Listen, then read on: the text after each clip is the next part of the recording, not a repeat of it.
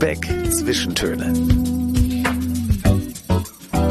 Dein Podcast für Kultur, Leben Und Firlefanz.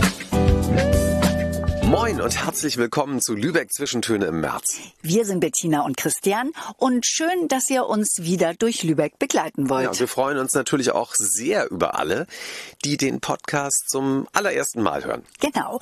Der März ist ja der Monat, in dem der Frühling beginnt und Frühling steht ja für Aufbruch, Neuanfang und auch dafür, die Welt wieder neu zu entdecken. Ja, und neu entdecken, das ist unser Stichwort, unsere Überschrift, da seid ihr genau richtig hier, denn in unserem März-Podcast geht es hier viel um Perspektivwechsel und darum, das Vertraute neu zu entdecken. Ja, zum Beispiel mit einer Installation, deren Teile alle aus der Trave stammen oder vom Ufer der Trave. Ja, und wir haben einen Jubilar, der 850 Jahre alt wird. Und ihr erfahrt, wie sich Lübeck neu erfunden hat. Ja, und wir verraten euch, wer Lübecks tolle Tanten sind. Und was Badewannen mit Gemüse- und Kräuterküche zu tun haben. Jetzt wollt ihr doch bestimmt wissen, worum es da geht, oder?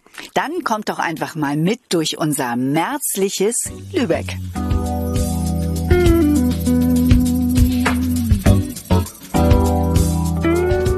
Stellt man Dinge in einen ungewohnten Kontext, ergeben sich manchmal neue Zusammenhänge, die einem vorher gar nicht bewusst waren. Ja, und anschließend sieht man die Welt mit neuen Augen und ein Mensch, der äh, so etwas tut, Dinge in einen neuen Kontext stellen, das ist Jens Thiel und der durchbricht mit seiner Installation unsere gewohnten Sehgewohnheiten. Jens, schön, dass du heute Zeit für uns hast. Ja, ich freue mich, dass ich da kommen durfte. Und danke für diese neue Perspektive auf Ja, die Welt. Da kommen wir ja gleich noch zu. Wir haben uns jetzt mit Jens im Museum für Natur und Umwelt verabredet.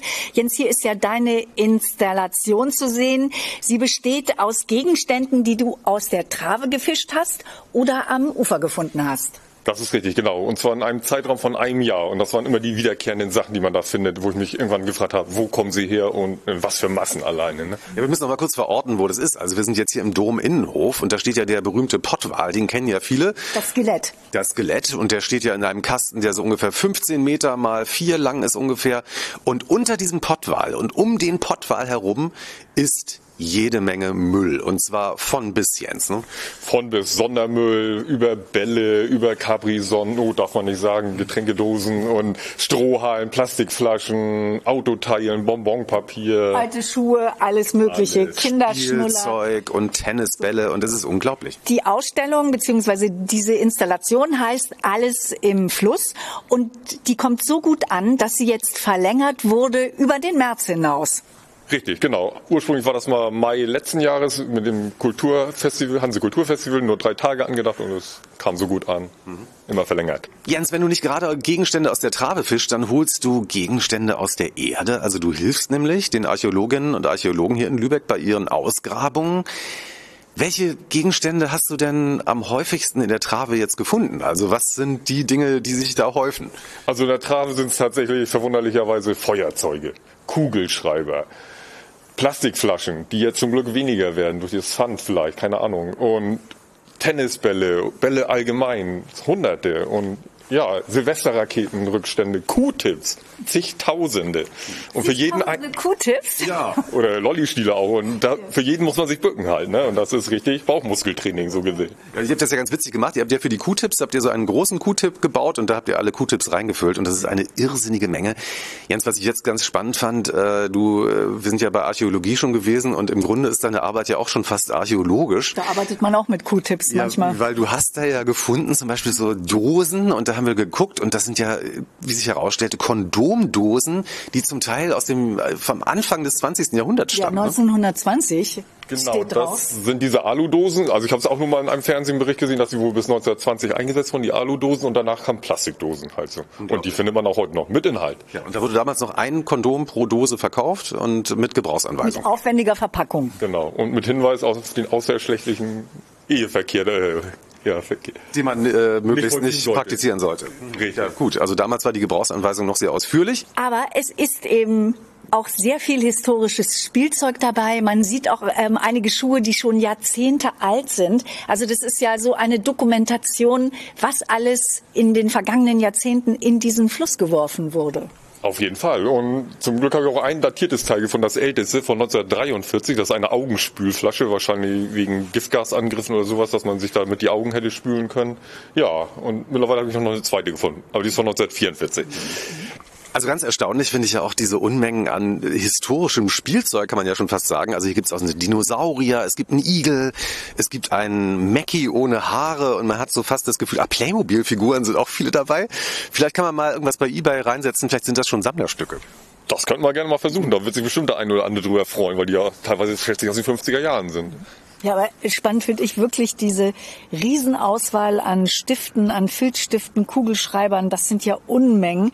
Da fragt man sich ja auch, wie kommt das jetzt in die Trave? Und interessant auch die Unmenge an Tennisbällen. Man fragt sich, wie viel Tennis wird an der Trave gespielt. Aber Jens, du hast ja eine eigene Theorie, ne? Ja, tatsächlich habe ich für mich ausgemacht, es werden wahrscheinlich die Hundebesitzer sein. Ja. So schlimm es ist. Macht Sinn, je länger man drüber nachdenkt, ne? Gut, da ist der eine oder andere Ball dann verloren gegangen beim Wurf und Pfiffi kam nicht hinterher und hat ihn nicht aus der Trave zurückgeholt. War wasserscheu, hatte keine Lust, den wieder rauszuholen. Ja. Jens, was hast du denn noch in der Trave gefunden, was man jetzt überhaupt nicht erwarten würde? Ausweise und annähernd. Wie jetzt Ausweise? Ja, Personalausweise und Kreditkarten tatsächlich. Annähernd zehn Stück und dann bin ich damit zur Polizei und dann haben die die Hände über den Kopf zusammengeschlagen, wo die ja bitte schön herkommen mit einem Male. Ich da ja, alle aus der Trave gefischt. Das ist ja unglaublich. Ja, das würde man jetzt wirklich gar nicht erwarten.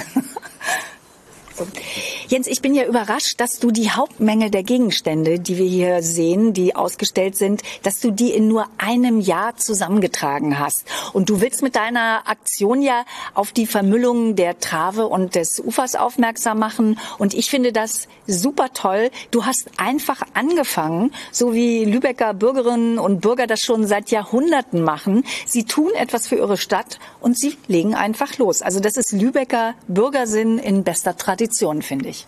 Auf jeden Fall, genau. Einfach mal machen. Nicht lang schnacken, sage ich immer. Und ist nur ein kleiner Weg, aber Welt retten kann ich nicht, aber einen kleinen Beitrag dazu leisten. Ja, und dass man die Leute, die es ja sehen, man wird sich darüber ja bewusst, was einfach so weggeworfen wird. Ja, und gerade auch in Kombination mit dem Pottwal. Also, dass man sich vorstellt, in der Trave sind ja auch Fische und der Müll. Also dieser Kontext, der drängt sich hier auch förmlich auf. Jens, du möchtest ja, dass du auf deinen Touren letztendlich, also du willst natürlich Müll für die Installation, aber das Ziel ist ja eigentlich, dass du gar keinen Müll mehr findest, keine neue Installation mehr machen kannst und wir haben gedacht, wir helfen dir jetzt mal dabei. Du hast Müllsäcke mitgebracht und deine Müllzange, mit der du den Müll normalerweise aufsammelst. Wollen wir mal zusammen gucken, was wir da heute an der Trave finden? Ja, können wir gerne tun. Ja. Mit Sicherheit finden wir was, auf jeden Meter. oh, Jens, du bist schon ganz, äh, wie soll ich sagen, das ist schon sehr pessimistisch. ja, leider ist es immer noch so. Aber okay. es wird sich ja, glaube ich, auch so schnell nicht ändern. Aber es ist weniger tatsächlich. Ah ja, super, ja, das ist ja gut. So, wir sind jetzt an der Obertrave angekommen. So, und Jens, da sehen wir ja auch schon den ersten Müll, der hier rumliegt. Unser erster Fund. Genau. Eine Windel. Mhm. Ja, einfach hier mal so entsorgt an der, am Ufer der Trave. Ja. Und Jens, du hast dir jetzt ja so eine Zange gebaut. Nee, die habe ich tatsächlich gekauft. Ein ah. Luxusmodell.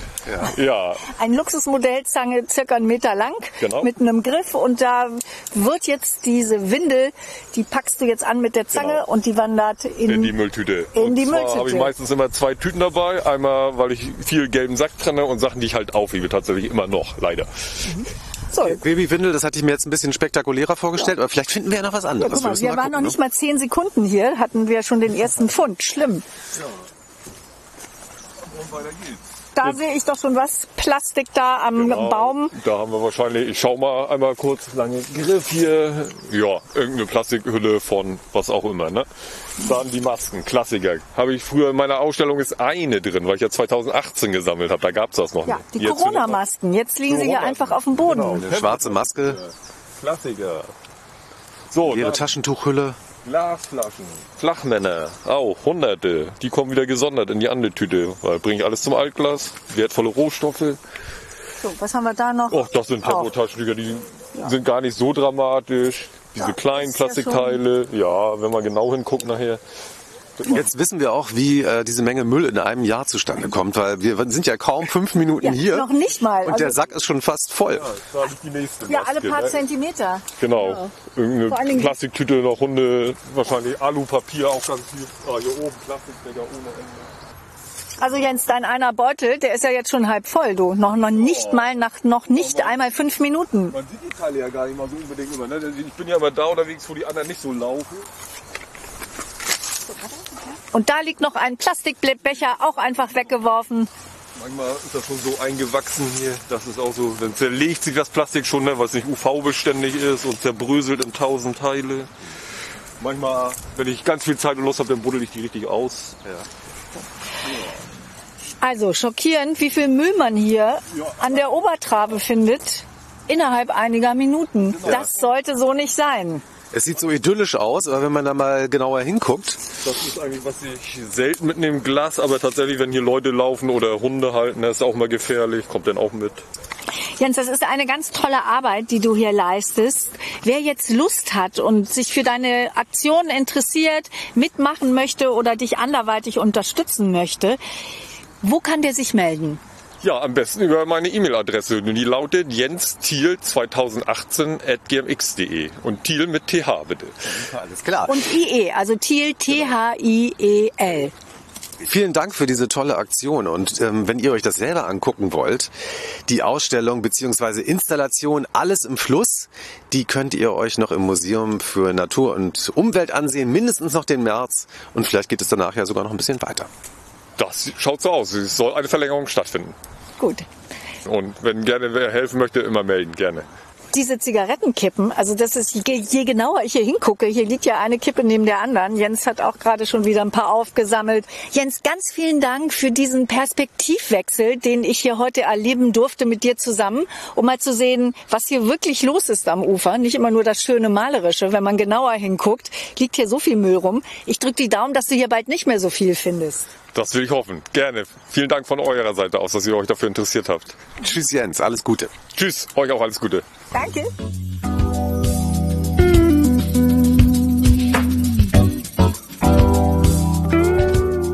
Wir haben dieses Jahr in Lübeck ein prominentes Geburtstagskind, das einen runden Geburtstag feiert. Ja, nämlich der Dom zu Lübeck, der wird 850 Jahre alt.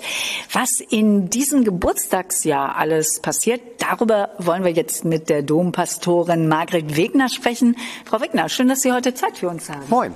Moin, sehr gerne. Ja, wir stehen hier direkt unter der Orgel. Also einen besseren Platz, um das zu besprechen, gibt es eigentlich gar nicht. Ne? Ja, finde ich auch.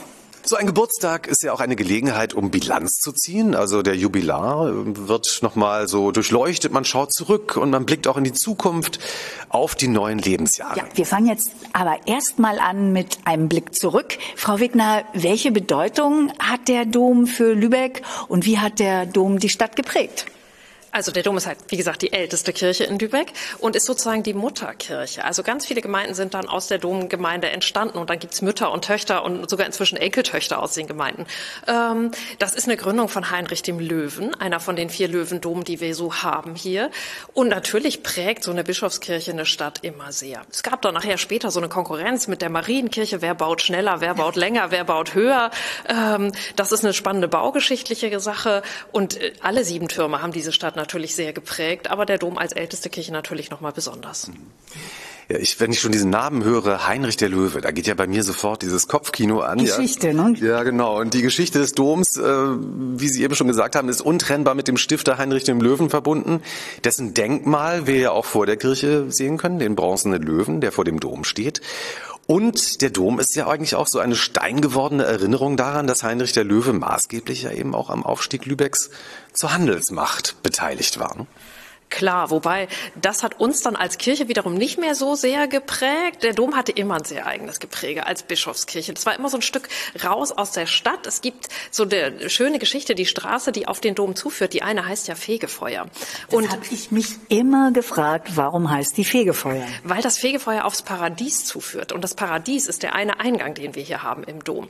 Und ich stelle mir immer vor, dass irgendwann im Mittelalter vielleicht mal irgendjemand auf dem Markt Äpfel geklaut hat oder was auch immer. Und wenn er es geschafft hat, durch das Fegefeuer an dem kleinen Abzweiger zur Hölle vorbei, ins Paradies zu gelangen, also in diese Vorhalle des, der Bischofskirche, dann war er der weltlichen Gerichtsbarkeit entzogen und unterstand direkt dem Bischof. Und vielleicht war der Bischof ein bisschen gnädiger und hat gesagt, komm, war Mundraub oder so. Äh, Das ist dann so die Fantasie, die man hat, aber das prägt so eine Stadt, glaube ich, schon auch. Interessante, Geschichte, die wir jetzt hier erfahren. Jetzt haben wir den Blick zurückgeworfen Jetzt werfen wir ihn mal nach vorne in das Jubiläumsjahr. Der Geburtstag wird ja gefeiert, wie sich das für so einen richtigen Geburtstag gehört, mit Gesang, Spiel, Tanz, einem großen Fest unter freiem Himmel, Konzerte, Vorträge sind dabei und ähm, mit einer zehntägigen Festwoche im Sommer, mit Festgottesdiensten, einem Kunstprojekt, ja, mit Geschenken und vielen Überraschungen, Frau Wigner. Wir haben einiges vor, das stimmt. Und wir freuen uns einfach über alle, die mitkommen. Wir haben gesagt, wir, wir, feiern ja hier kein kleines Gemeindefest, sondern wir feiern mit allen, die da sind. Und zum Geburtstag sind halt alle eingeladen. Alle Gäste, alle Besuchenden, alle, die in Lübeck sind. Wer zufällig da ist und vorbeikommt, soll mitfeiern. Und ist immer willkommen. Auf jeden Fall. Also die Türen des Domes sind äh, meistens geschlossen, sonst springen uns die Restauratorinnen irgendwann äh, ins Gesicht. Das mögen die nicht so gerne, wenn die zu sehr offen sind. Aber innerlich sind sie sozusagen weit offen und stehen äh, allen Menschen offen. Mhm. Im Sommer feiert man ja Geburtstagspartys gerne auch draußen im Garten und es wird eben auch ein großes Geburtstagspicknick geben auf der Domwiese. Genau, wir feiern in dieser, bei zehn Tagen sind natürlich zwei Sonntage dabei. Das heißt, wir feiern zwei große Gottesdienste und einen davon, den zweiten Anfang Juli, das erste Juli-Wochenende, da soll es ein großes Geburtstagskaffeetrinken nach dem Gottesdienst auf der Domwiese geben. Und es gibt keinen schöneren Ort dafür, finde ich. Toll. Also habe ich mir schon im Kalender angestrichen. Und Frau Wigner, alle Projekte, alle Aktionen, alle Konzerte, Veranstaltungen, die jetzt stattfinden, das finde ich ja auf der Seite domzulübeck.de. Genau. Oder tagesaktuell immer alles bei Facebook, bei Instagram. Wir haben einen eigenen Account mit 850 Jahre Dom zu Lübeck bei Insta ähm, und sowieso Dom zu Luebeck bei Facebook, bei Instagram. Da ist alles drin. Und apropos Geschenke. Es gibt ja auch Geschenke natürlich für zum Geburtstag Dom. und äh, natürlich auch für den Dom. Und äh, eines dieser Geschenke ist sozusagen eine Art Verjüngungskur. Ich sage jetzt mal so eine Art ähm, Hyalurontherapie, nur dass sie in diesem Fall aus Mörtel besteht. Und an der ähm, optimalen Zusammensetzung dieses Mörtels wird noch gearbeitet, denn wie sich herausstellte, ist der marktübliche Mörtel zu hart. Also der Dom ist besonders, der Mörtel muss auch besonders sein. Und auf dem Domvorplatz stehen acht Testwände mit unterschiedlicher Mörtelzusammensetzung, bei denen man eben sehen will, wie sie sich in ähm, der Praxis bewähren. Gibt es da schon einen Favoriten? Ja, das Problem ist, dass der Dom eine lange und ganz komplizierte Baugeschichte hat. Das, die haben angefangen, die Domtürme zu bauen, ähm, ohne die Methoden, die wir heute haben. Das heißt, die haben die so auf ähm, na, so eine Ladung Feldsteine gesetzt. Da würden sie heute kein Einfamilienhaus draufstellen. Ähm, das heißt, sie sind von Anfang an gesackt und sind immer weiter auseinandergegangen. Und man hat von Anfang an über 850 Jahre lang immer nachgebessert und immer Risse gepflegt. Und sie haben keinen Quadratmeter, der genauso ist wie der nächste Quadratmeter daneben, weil immer wieder andere Materialien verwendet worden sind. Und jetzt müssen wir genau gucken, welcher Mörtel passt an welcher Stelle mit welchen Stein. Deshalb sind da diese Testdinger draußen. Okay, sehr kompliziert, die ich ganze Geschichte. Es wird noch komplexer. Also es reicht nicht ein Mörtel, wahrscheinlich muss man drei unterschiedliche benutzen dann am Ende. Wenn wir mit dreien auskommen, sind wir gut. Ähm, wir werden das weiter verfolgen. Frau Wigner. Aber Geschenk war das Stichwort. Ähm, ein, ein, Geburtstagskind darf sich ja was wünschen, mhm. eigentlich. Wissen Sie, was der Dom sich wünscht? Äh, wir wünschen uns, dass wir diese Sanierung gut schaffen. Das wird ja nicht im Geburtstagsjahr vollendet sein, sondern es wird uns acht bis zehn Jahre begleiten und wird einige Millionen kosten. Und wenn dazu jemand was beitragen will, sagen wir nie nein. Das finden wir gut. Tolles Geschenk für den Dom. Und ähm, der Besuch hier lohnt sich ja jetzt nicht nur im Jubiläumsjahr. Hier gibt es immer schöne Konzerte im Dom. Besondere Erlebnisse sind das. Dann auch die Domführungen, die sehr zu empfehlen sind. Und auch das findet man alles auf der Seite. Auf jeden Fall. Also für mich ist es Lübecks schönster Arbeitsplatz. Es gibt keinen tolleren Ort. Ähm, es ist so viel zu entdecken. Ich bin jetzt seit zwölf Jahren hier und entdecke trotzdem fast jeden Tag noch irgendwas, wo ich denke, den Engel habe ich noch nie gesehen oder Mensch, äh, was ist da noch wieder versteckt in der Ecke oder da ist irgendwie eine tolle Schnitzerei, irgendwas ganz Besonderes. Domführungen für große, für kleine machen wir alles. Man kann sogar Kindergeburtstag bei uns feiern. So ein Klassiker bei so runden Jubiläen ist ja immer, man sitzt zusammen und alle erzählen sich Geschichten über den Jubilar. Frau Wegner, was wäre denn Ihre Domgeschichte, die Sie erzählen würden? Ich glaube, ich würde ganz, ich kann ganz viele Geschichten erzählen von Menschen, denen ich hier begegnet bin. Ganz schöne, ganz schreckliche, die dann trotzdem wieder zu schönen Geschichten geworden sind. Ich finde, der Schatz des Domes sind die Menschen, die hierher kommen. Ähm, von denen gibt es tollste Geschichten. Also von, von Familien, die man lange begleitet, die hier heiraten, Kinder taufen lassen, auch Abschiede feiern. Und ähm, das steckt in den Wänden drin, diese vielen Lebensgeschichten, all die Träume und all die Tränen und alles, was dazugehört. Das ist der Schatz. Kommt vorbei und schaut es euch an. Ja, genau. Guckt euch den Jubilar persönlich an. Es ist wirklich sehr eindrucksvoll und es ist immer wieder eine Zeitreise in die Vergangenheit, aber eben auch ein Blick in die Zukunft, denn das ist hier nicht Historie, sondern gelebte Alltagskultur auch, der Dom. Obwohl er 850 Jahre schon alt ist. Überzeugt euch selbst. Frau Winger, wir freuen uns, dass Sie heute Zeit für uns hatten. Total gerne und wir freuen uns auf alle, die jetzt kommen. Sehr schön. Und jetzt gucken wir uns aber nochmal den Mörtel an, oder? Ja, für deine Hyaluronkur. Du meinst, ich kann auch schon ein bisschen Mörtel mittlerweile gebrauchen, ja? Nein, ach Quatsch. Nein. Eine Sache fällt mir jetzt noch ein. Das wollen wir natürlich auch hören, Frau Wegner. Wir haben ja viele Schätze hier und einer ist besonders anrührend, finde ich. Wir haben nämlich ein uraltes Einhorn. Das ist 500 Jahre alt. Man denkt ja immer so, Einhörner sind so total jetzt unsere Zeit und wir haben ein goldenes Einhorn, was sogar ein bisschen glitzert und glänzt. Das ist ein Altarbild. Das ist ein Altarbild mit einer Maria und einem Engel, der Maria sagt, dass sie schwanger sein wird. Und dieses Einhorn ist sozusagen der ultimative Jungfrauenbeweis, weil man früher sich vorgestellt hat, ein Einhorn lässt sich nur von einer Jungfrau einfangen. Deshalb springt dieses Einhorn auf diesem Altar Maria eben auf den Schoß. Wir stehen jetzt nämlich mittlerweile direkt davor. Genau, und das ist in Gold gehalten, das Einhorn und geschnitzt und toll und geschnörkelt und ähm, eine ganz anrührende Szene, wie ich finde. Wir sehen das heute mit der Jungfräulichkeit von Maria alle etwas anders, das ist klar. Aber für die damalige Frömmigkeit war das was ganz Besonderes.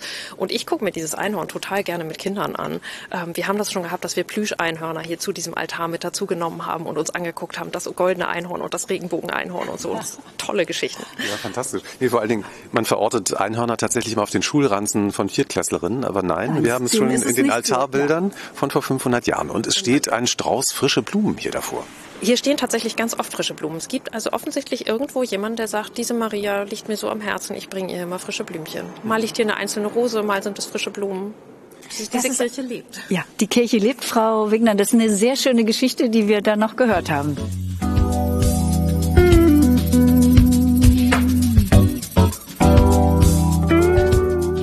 Für seine mittelalterliche Backsteingotik bekannt. Es ist auch die Stadt der sieben Türme, natürlich des Marzipans. Und es ist die Heimatstadt der berühmten Schriftstellerbrüder Thomas und Heinrich Mann. Aber Lübeck als moderne Großstadt zu bezeichnen, darauf kommt man jetzt ja nicht unbedingt als erstes. Das ist nicht der erste Gedanke, es ist so eine provokante These vielleicht, Lübeck als moderne Großstadt zu bezeichnen. Und darüber wollen wir sprechen mit Menschen, die sich damit auskennen, nämlich mit Christian Rathmer vom Industriemuseum Herrenweg und Joel Richardson, dem Stadtplanerstudenten, der an unserem Projekt, über das wir gleich sprechen wollen, auch beteiligt ist. Wir haben uns verabredet im Industriemuseum Herrenweg. Und Herrenweg, das ist, äh, wer es nicht weiß, ein Ortsteil von Lübeck, in dem sich Anfang des 20. Jahrhunderts viele Industriebetriebe angesiedelt haben. Inzwischen sind wir im Industriemuseum angekommen und ich finde, hier ist so ein ganz spezieller Geruch. Ich konnte Christian Radmer, ich konnte ihn nicht zuerst. Äh, überhaupt müssen wir jetzt unsere Gäste jetzt mal begrüßen. Herr Radmer, hallo. Hallo, ja, ich freue mich, dass Sie hier sind. Moin, Joel. Moin. Ja, ich machte gleich eine Geruchszeitreise äh, in die Vergangenheit. Ich kam rein, ich dachte, was ist das? Du ja, ich, das sofort. Du hast war, sofort gesagt, war, ja, ich war bei meinen Großeltern plötzlich und dachte, was ist das ja? Es war Bonawachs. Da wurde nämlich auch noch gebonert. Das macht man ja heute gar nicht mehr. Aber hier schon. Also hier werden die Böden immer noch gebonert. Alter Laminatboden, Fliesen, die hier allerdings gewischt werden.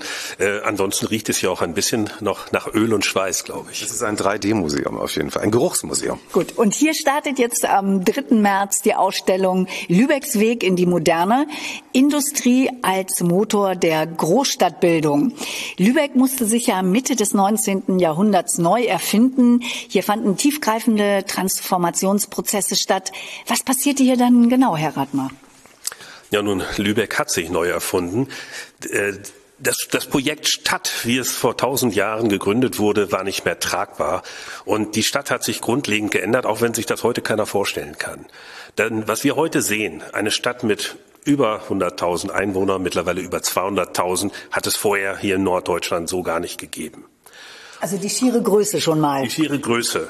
Dann aber auch das, was hier auch in der Ausstellung zu sehen sein wird, überhaupt die Versorgung mit einer modernen Infrastruktur. Gas, Wasser, Stromversorgung, undenkbar vor 1850. Also hat man das Wasser wahrscheinlich aus dem Brunnen noch getragen, es gab keine Wasserleitungen. Also es gab schon Wasserleitungen und äh, es gab kaum noch Brunnen, aber man hat das Wasser tatsächlich aus der Trave oder aus der Wakenitz in diesem Falle meistens geholt. Äh, das hat man auch später noch, nur dass man eben Wassertürme gebaut hat, die einen ganz anderen Wasserdruck aufbauen konnten, so dass man eben auch im zweiten, dritten, vierten Stock wohnen konnte. Und das Wohnen ist revolutioniert worden.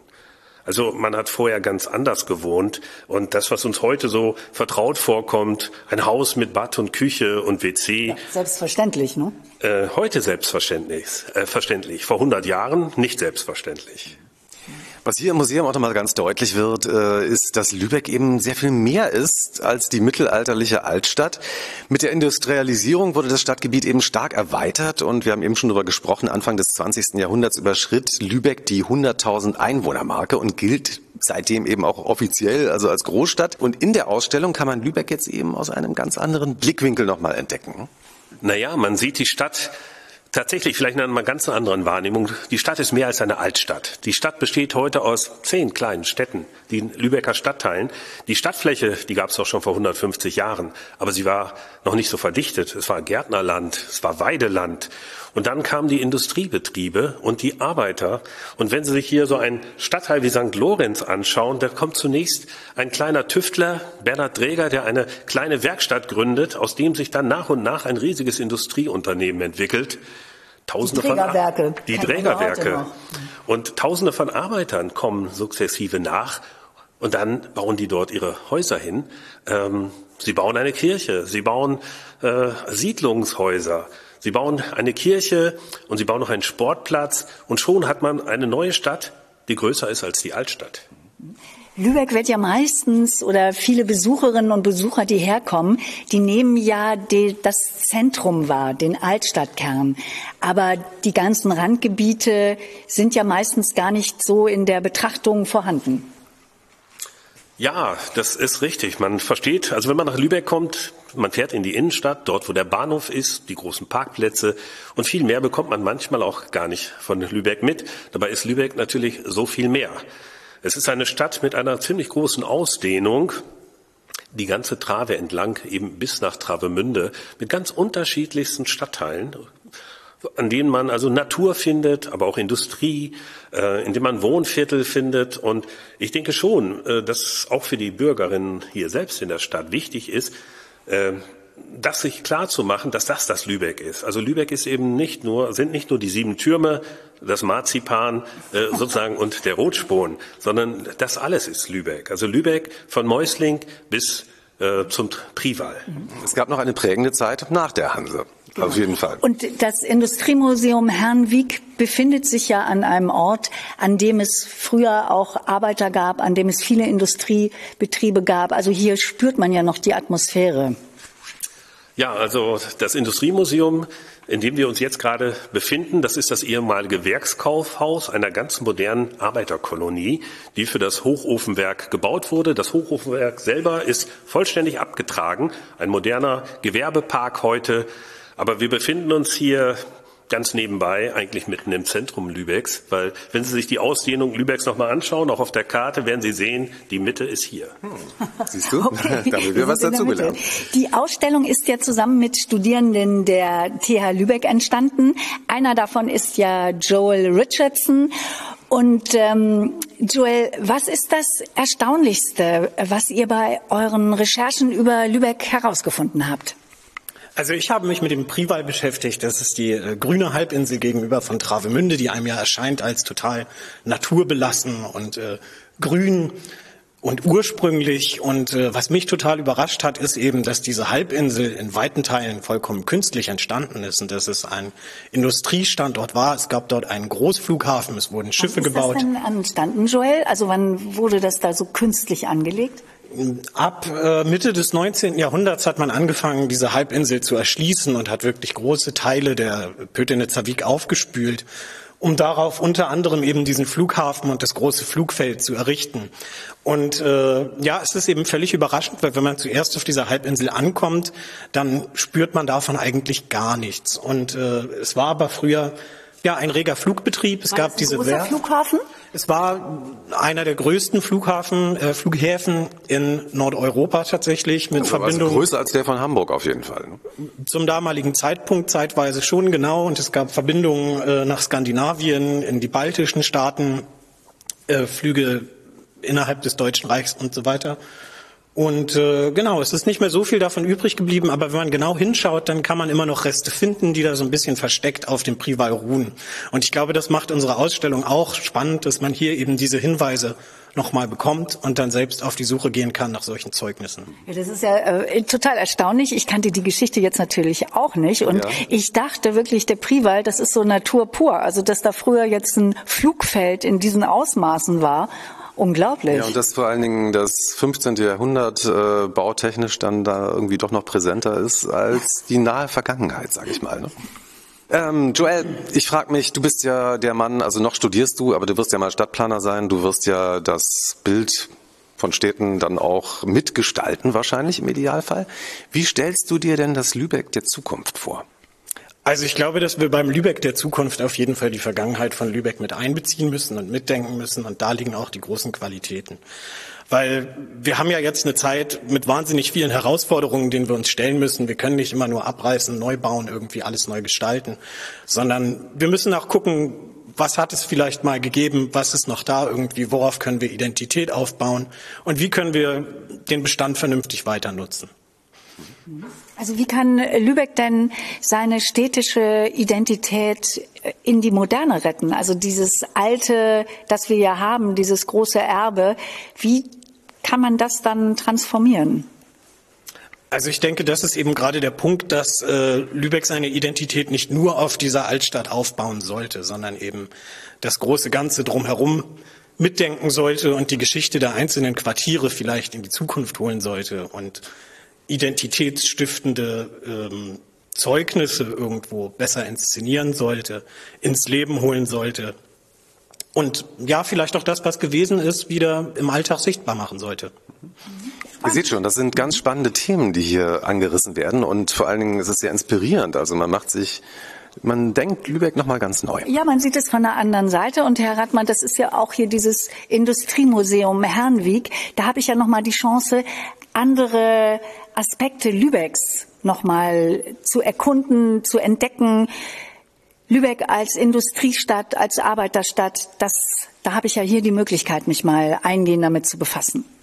Ja, Sie haben ja auf jeden Fall die Möglichkeit, die Stadt nochmal viel besser kennenzulernen, weil äh, hier einem deutlich aufgezeigt wird, was so eine Stadt der Moderne, die Lübeck ist, eigentlich ausmacht. Modernes Wohnen, gute Infrastruktur, aber auch Arbeit. Und wie Arbeit ausgesehen hat und auch heute häufig noch aussieht, da kriegt man hier so eine, so eine Ahnung von. Kein, viele Menschen, die nicht in einem Industriebetrieb arbeiten, haben ja vielleicht gar keine Vorstellung davon. Aber hier versuchen wir auch so ein bisschen auch das zu transportieren und auch den Menschen, die hier über Jahrzehnte schwer gearbeitet haben, äh, so ein bisschen das Andenken, also ein Andenken an sie zu schaffen und auch ihre Arbeit zu würdigen. Aber im Grunde genommen befinden wir uns immer in der, auch in der Gegenwart. Weil gearbeitet wird in, diesem, in dieser Stadt auch heute noch in großen oder in weiten Teilen in Industriebetrieben. Und wenn man sich fragt, ja, wer finanziert ja eigentlich Kultur in dieser Stadt? Dann sind es die arbeitende Bevölkerung dieser Stadt, die Unternehmer wie die Arbeitnehmer, die äh, jetzt hier mittlerweile seit über 150 Jahren erfolgreich arbeiten. Ihr seht, es lohnt sich rauszufahren nach Herrenwiek ins Industriemuseum Herrenwiek und ein guter Anlass sollte die Ausstellung sein. Lübecks Weg in die moderne Industrie als Mutter der Großstadtbildung und los geht es ab dem 3. März.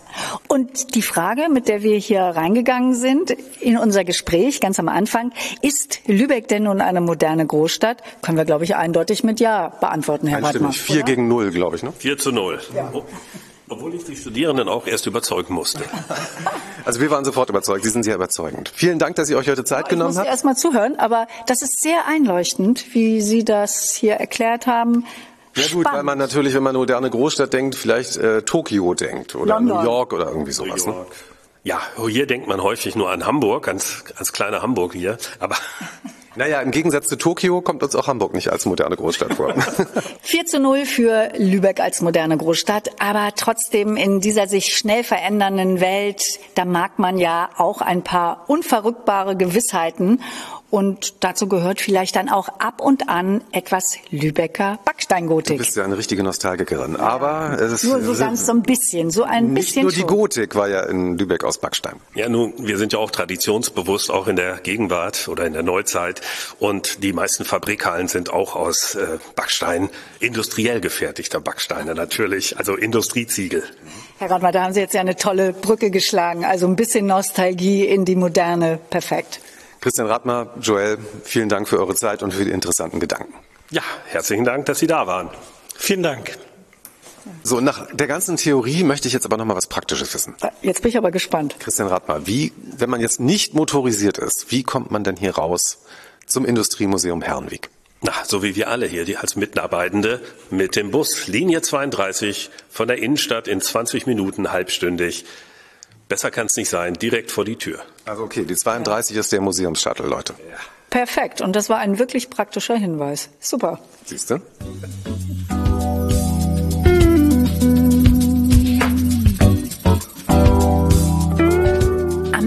März feiern wir ja einen ganz besonderen Tag, den Weltfrauentag. Ja, und das machen wir auch hier in Lübeck. Und übrigens, äh, wenn ihr jetzt denken solltet, das feiern nur die Frauen, nein, wir Männer feiern den natürlich auch. Von dir weiß ich ja, dass du ihn mitfeierst. Ich Und das bin ist Feminist. Ja, das ist super. Und Stefanie Ulrich hat sich für diesen besonderen Tag etwas sehr, sehr Schönes überlegt. Moin Stefanie. Moin. Ja, moin. Schön, dass du heute Zeit hast. Lübeck hat ja viele berühmte Männer hervorgebracht und auch Frauen haben über die Jahrhunderte viel für Lübeck getan. Das sind ganz bemerkenswerte Frauen, aber sie werden in der Stadtgeschichte oft gar nicht erwähnt oder man hat sie schlicht vergessen. Und Stefanie, dagegen machst du jetzt ja was. Ja, das ist eine kleine Frauenführung und ich habe gedacht, ich mache die mal ein bisschen anders als andere Frauenführungen, denn alle Leute haben zum Beispiel immer Ida Boyett in ihrer Führung und die hat einen literarischen Salon geführt in Lübeck. Das ist auch ganz großartig, aber ich denke, literarischer Salon oder erste Senatorin und Abgeordnete im Landtag ist noch mal eine ganz andere Nummer. Auf jeden Fall. Stefanie, ich finde den Titel ja so klasse. Der lautet ja Lübecks tolle Tanten. Und diese tolle Tanten, über die du da am 8. März berichten wirst, da gehört zum Beispiel Esther Kahlebach dazu. Die lebte von 1853 bis 1920 hier in Lübeck. Und zu Lebzeiten wurde sie ja vor allem als Frau des Rabbiners Kahlebach wahrgenommen und auch als zwölffache Mutter. Trotzdem machte sie sich aber auch als Schriftstellerin einen Namen. Wie bedeutend war Esther Kahlebach deiner Meinung nach für Lübeck? Ja, ich glaube, Esther Karlebach hat was für ihre Zeit Ungewöhnliches getan. Sie hat ja äh, sich schriftstellerisch betätigt, hat Gedichte geschrieben, hat sogar öffentlich sowas mal verlesen bei der Eröffnung der Synagoge. Und äh, ich könnte mir vorstellen, dass sie Lübecker Frauen in ihrer Umgebung damit inspiriert hat, dass die vielleicht auch mal gedacht haben, Mensch, man kann doch noch ein bisschen mehr machen als Hausfrau sein und schick aussehen. Esther Karlebach hatte zwölf Kinder und da frage ich mich natürlich, wann hatte die denn überhaupt noch Zeit gehabt zu schreiben? Ja, also irgendwie, als alle im Bett waren oder nachts, als alle geschlafen haben oder wie war das? Ja, Esther Karlebach ist natürlich eine dieser Damen. Es kommen mehrere solcher Damen in dieser Führung vor, bei denen ich ganz gerne auch mal wieder betone, die haben Unterstützung gehabt. Die hatten oft von Haus aus Unterstützung durch ihre Eltern, durch ihren Ehemann, durch in diesem Fall sicherlich Kindermädchen, eine Köchin, ein Zimmermädchen und so weiter.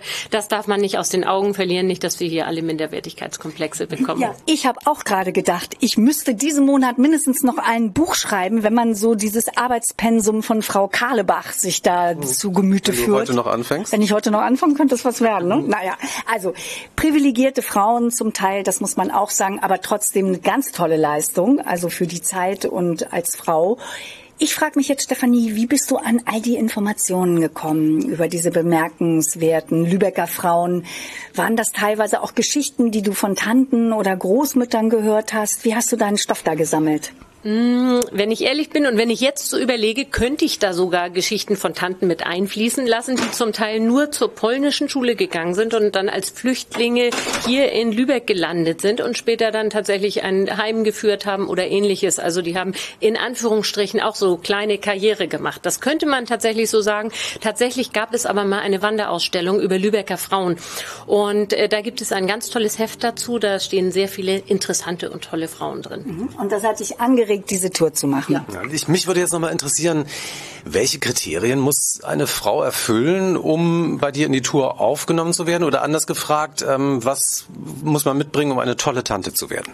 Ja, ich denke, heutzutage gibt es oft diese Verwechslung, dass man finanzielle Erfolge als Lebenserfolg sieht oder als ein erfolgreiches, tolles Leben. Und das äh, kann ja ganz, ganz viele Gesichter haben, was ein erfolgreiches Leben ist. Und diese Tour ist definitiv ein Beispiel dafür, denn das sind 13 Frauen. Die 14. hat tatsächlich mit Geld Geld gemacht, aber 13 davon haben in ihrem Leben großartige Sachen vollbracht und sich auch in irgendeiner Form verwirklicht, ohne damit reich zu werden. Reich sein ist nicht das einzige Kriterium und das finde ich sehr schön schön. Ja, und Liebe kann man sich nicht kaufen. Genau. Wenn wir jetzt gerade schon mal dabei sind. Reich sein ist auch nicht schlecht, seien wir auch ganz ehrlich. Ja, wenn man dann auch noch gute Sachen damit macht, umso besser. Ich glaube ja, je mehr man über diese bemerkenswerten Frauen erfährt, die hier in Lübeck gelebt und gewirkt haben, desto mehr holst du sie ja auch wieder ins Bewusstsein der Menschen zurück. Stellst du da schon eine Veränderung fest? Ja, das könnte man vielleicht so sagen. Man muss es immer mal wieder so ein bisschen anstoßen. Ich habe jetzt einen Kunden gehabt, äh, der hat mich angerufen oder eine Dame dort hat mich angerufen und bat um genau diese Führung für eine Veranstaltung mit Kundinnen. Also wirklich nur die Damenwelt ist dann eingeladen.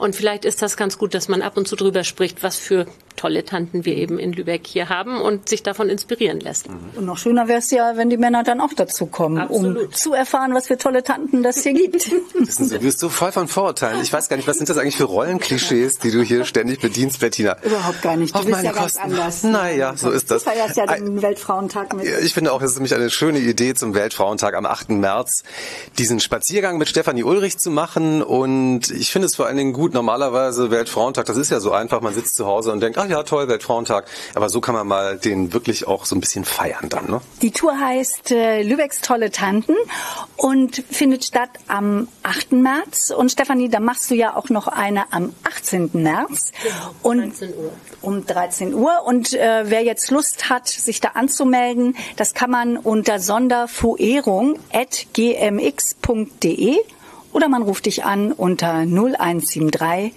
23 26 415. Wiederhol nochmal die Telefonnummer.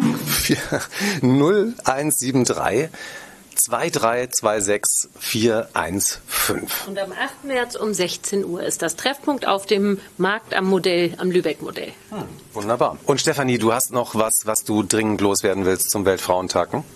Ja, äh, die meisten werden vielleicht diesen Buchtitel Brave Mädchen kommen in den Himmel, böse überall hin schon mal gehört oder gelesen haben. Ich denke, es sollte heißen, brave Mädchen kommen in den Himmel, freche überall hin. Das Wort frech hat sich erst im Neuhochdeutschen entwickelt und heißt eigentlich tapfer, kühn, lebhaft, keck oder dreist. Und das finde ich sehr schön. Das kann eigentlich ein Aufruf sein an alle Frauen und Mädchen dieser Welt und natürlich auch an die Männer. So, Stefanie, von jetzt an sind wir frech, oder? Wir, wir müssen alle noch viel frecher werden. Ja, na, du nicht Vielen Dank, Stefanie. Ich danke euch. danke, Stefanie.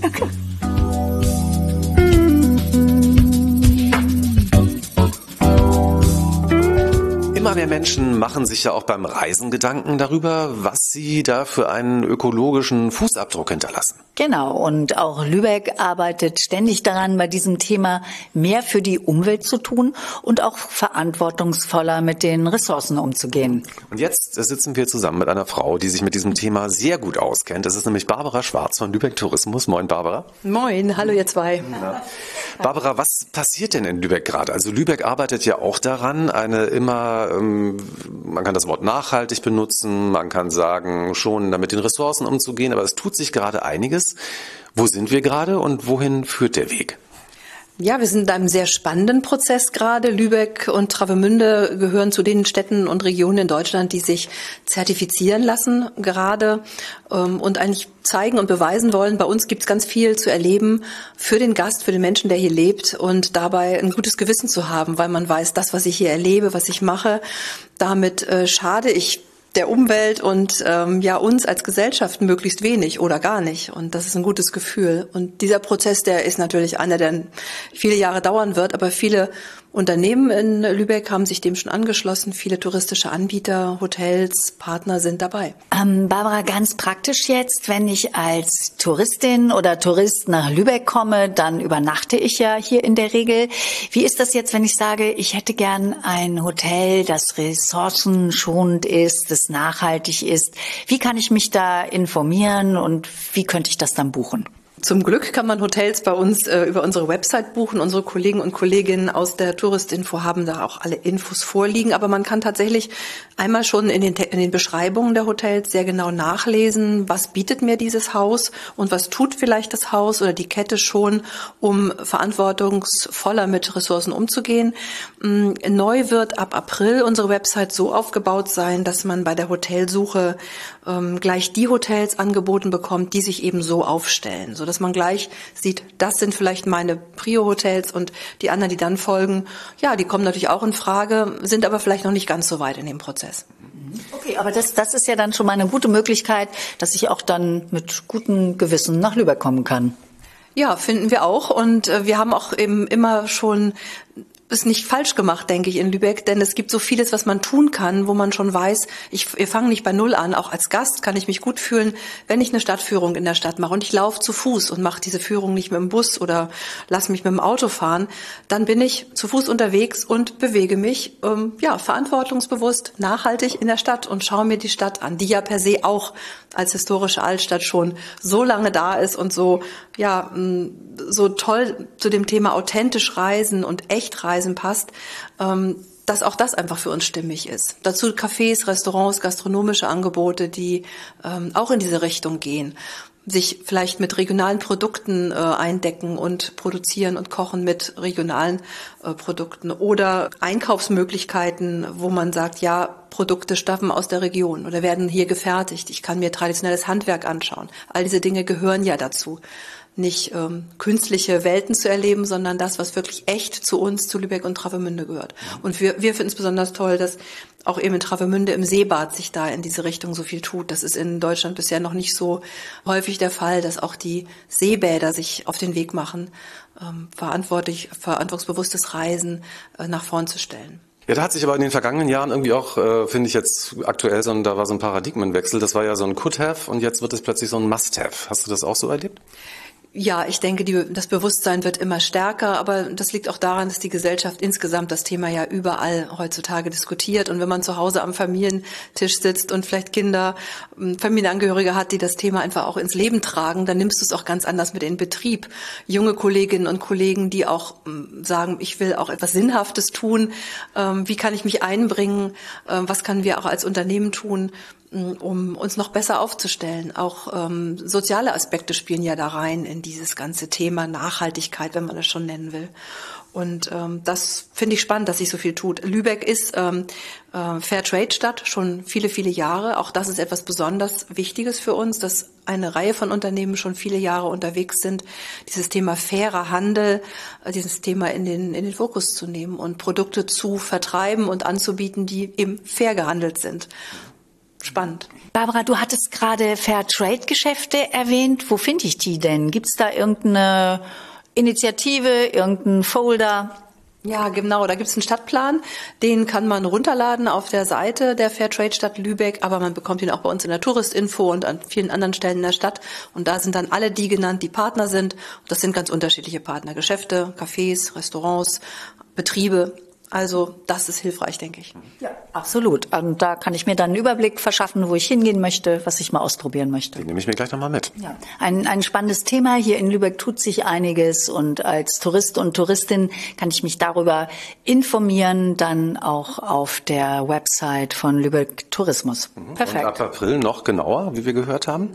Barbara, danke, dass du heute Zeit für uns hattest. Das war sehr spannend. Das ist ein spannendes Thema, was wir auf jeden Fall, dran. da bleiben wir dran, das werden wir weiter verfolgen, was sich da gerade alles in Lübeck tut. Das wird uns sehr freuen. Schönen Tag für euch. Tschüss. Tschüss, Barbara. Tschüss.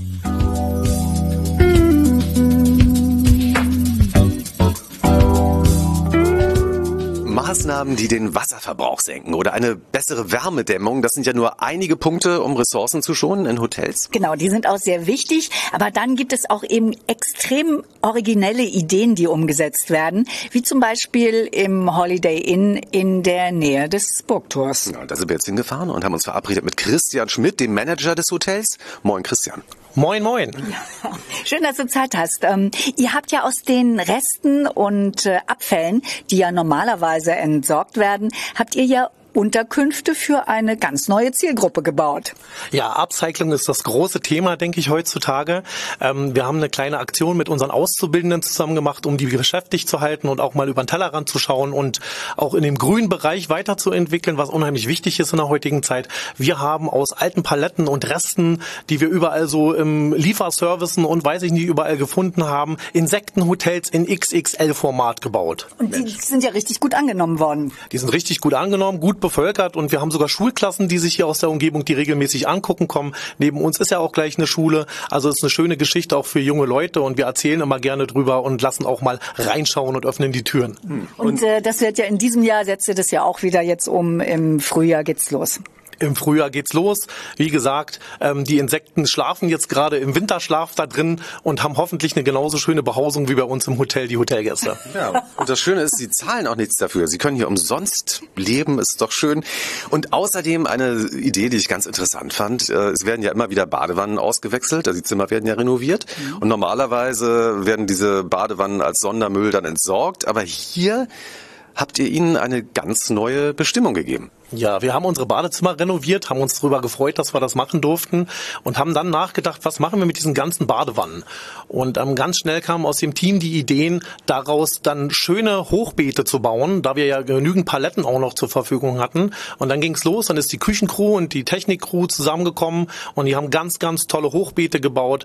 Und nun haben wir da jeden Sommer oder jeden, ab jedem Frühling ähm, unsere ganzen Gemüsesorten drin, ähm, Kräuter, die man in der Küche braucht und das wird alles bei uns im Restaurant mitverwendet. Jetzt geht's ja wieder los im März. Ihr bepflanzt, ihr legt jetzt los. Welche Kräuter wollt ihr pflanzen? Ja, was wir in Masse natürlich benötigen, ist Petersilie, Schnittlauch, Minze, auch für die Bar, für Cocktails eine ganz interessante Geschichte. Aber alles, was man so aus Omas Garten kennt, wird man dann da bei uns finden. Rhabarber ist auch mit dabei. Es wird ein paar Tomaten geben. Wir werden auch Beeren und auch ähm, Blumen pflanzen, die man essen kann, dann einfach für die Garnituren auf den Tellern, dass die Teller dann extrem schön aussehen. Dann kann ich mir die Minze für meinen Caipirinha also direkt äh, draußen selber pflücken.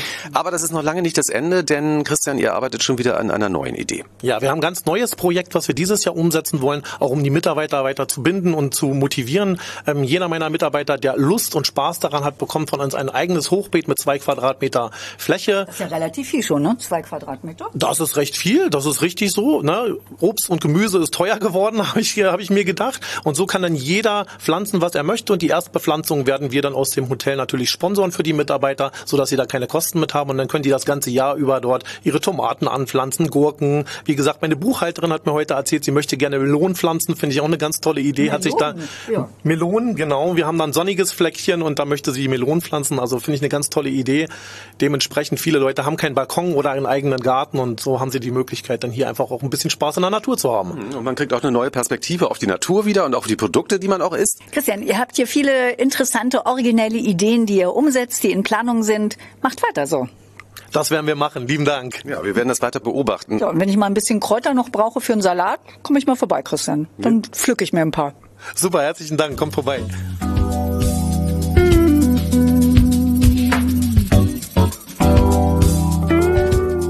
Das war Lübeck Zwischentöne im März. Wir hoffen, ihr habt Lust, mal herzukommen und euch das alles selbst anzuschauen. Ja, und vielleicht sehen wir uns dann ja sogar mal hier. Das wäre doch schön, oder? Ja, da würde ich mich auch freuen. Im April geht's dann weiter mit noch mehr Lübeck. Und ihr seid dann hoffentlich auch wieder mit dabei. Bis dahin, tschüss und eine gute Zeit. Euer Christian. Und eure Bettina.